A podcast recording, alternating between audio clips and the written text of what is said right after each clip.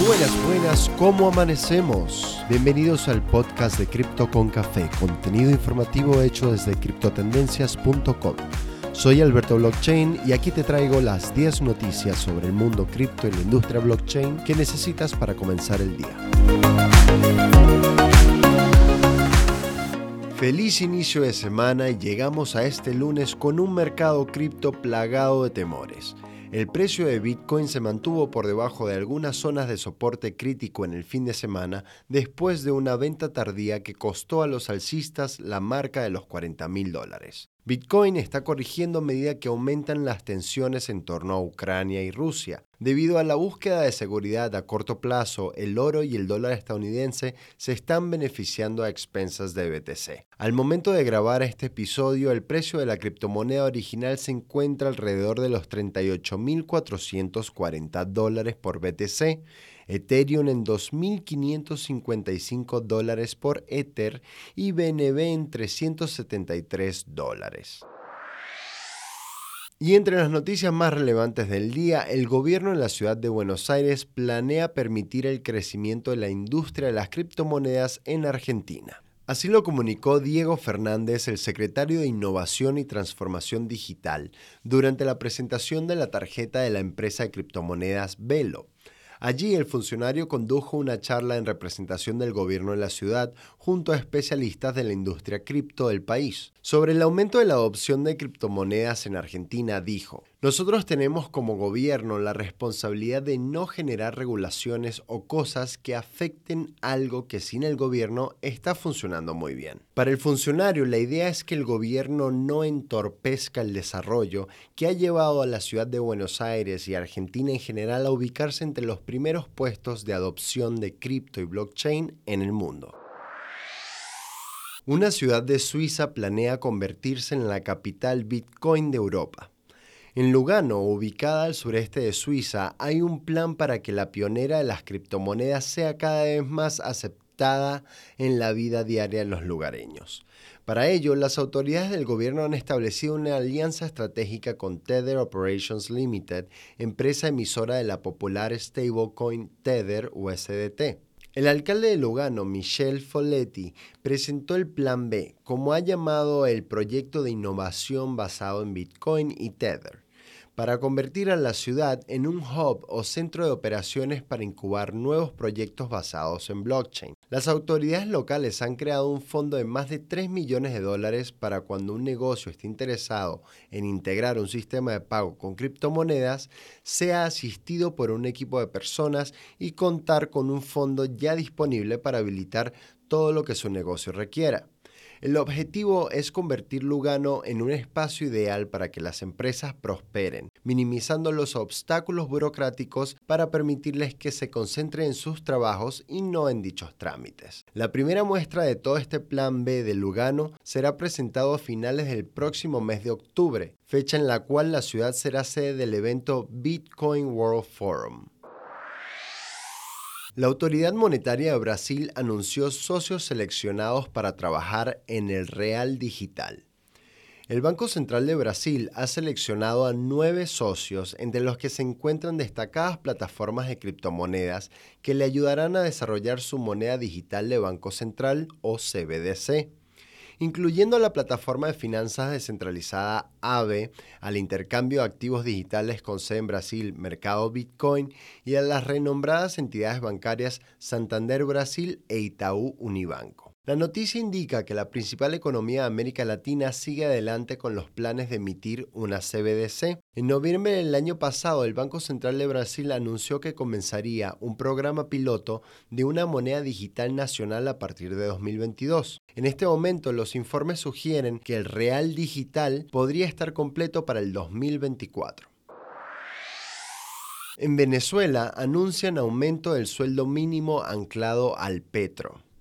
Nicolás Maduro declaró el aumento al salario mínimo de los venezolanos para ubicarlo, según sus palabras, a medio petro. El token gubernamental respaldado, según las autoridades venezolanas, en varios recursos naturales del país como el petróleo, oro, diamantes y gas. De esta forma, y según cifras oficiales del Petro, el salario en Venezuela a partir del mes de marzo quedará en 126.68 bolívares, lo cual se traduce a unos 29 dólares americanos según la tasa oficial del Banco Central de Venezuela.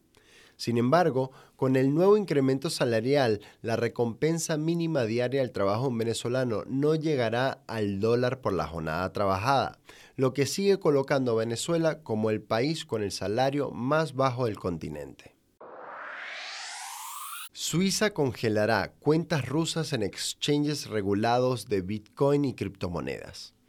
El Ministerio de Finanzas de Suiza anunció que bloqueará los fondos de personas y entidades rusas en los exchanges regulados de este país. La decisión fue tomada por el Consejo Federal Suizo como una disposición propia que se sumará a las ya aplicadas en el marco de las sanciones impuestas por la Unión Europea a Rusia por su guerra en Ucrania. Comentarios atribuidos a un alto funcionario del Ministerio de Finanzas señalan que para Suiza sería esencial extender las sanciones económicas a Rusia hacia el comercio de criptoactivos, ya que su país quiere proteger la integridad de la industria de las criptomonedas y blockchain. Tokens de DeFi caen en picada tras el anuncio de retirada del creador de Yearn Finance. Los precios de docenas de tokens se están desplomando con la noticia de que el prolífico desarrollador André Cronje está renunciando al mundo cripto y al ecosistema de las finanzas descentralizadas. La noticia fue dada a conocer por Anton Nell, colaborador de Croñe a través de Twitter, donde explica que al menos seis proyectos DeFi de los cuales el dúo estaba a cargo pasarán a nuevas manos a partir del 3 de abril. La caída de precios se hace especialmente notable en el ecosistema blockchain de Phantom, donde Croñe participaba como asesor, con pérdidas de hasta el 80% en algunos tokens. A lo largo de su carrera, André Croñe ha tenido una relación tensa con DeFi. Después del salto al estrellato con la invención de Yearn Finance en 2020, ha lidiado de forma controversial con críticos y especuladores del espacio de las finanzas descentralizadas, donde sus protocolos han generado millones de dólares y también han sido hackeados por cantidades vertiginosas. En el pasado ya Croña ha tomado meses sabáticos, pero parece ser que este anuncio es el verdadero fin de su capítulo en el mundo cripto. Binance dona millones a UNICEF para ayudar a niños de Ucrania. Al menos 2.5 millones de dólares en criptomonedas fueron donados por parte de Binance Charity, el brazo caritativo del exchange de criptomonedas, a la UNICEF, organización que opera desde el lugar de los hechos y que advierte una amenaza inmediata y creciente para los 7.5 millones de niños ucranianos. La UNICEF señala en una nota de prensa que en Ucrania las necesidades humanitarias están aumentando por cada hora y que muchos niños están profundamente traumatizados por la violencia que los rodea. Cientos de miles de personas están en movimiento y sus familiares han sido separados de sus seres queridos. Proponen suspender por tres años la minería de Bitcoin en el estado de Nueva York. Un proyecto de ley que busca suspender por un tiempo limitado las operaciones de minería de criptomonedas basadas en prueba de trabajo como Bitcoin está ganando tracción entre los legisladores estadounidenses del estado de Nueva York. La propuesta ya cuenta con el patrocinio de 43 representantes en la Asamblea y 8 en el Senado. El proyecto propone enmendar la actual ley de conservación ambiental vigente en Nueva York para introducir una moratoria a las operaciones consolidadas que utilizan métodos de autenticación de prueba de trabajo para validar transacciones de blockchain. La moratoria se aplicaría sobre la expedición y renovación de permisos de operación para las granjas de minería de Bitcoin y otras criptomonedas cuyo consenso se basa en el protocolo de prueba de trabajo. La moratoria tendría una duración de tres años, periodo en el cual el Departamento de Conservación Ambiental sometería a los operadores a una revisión genérica completa del impacto ambiental que causan.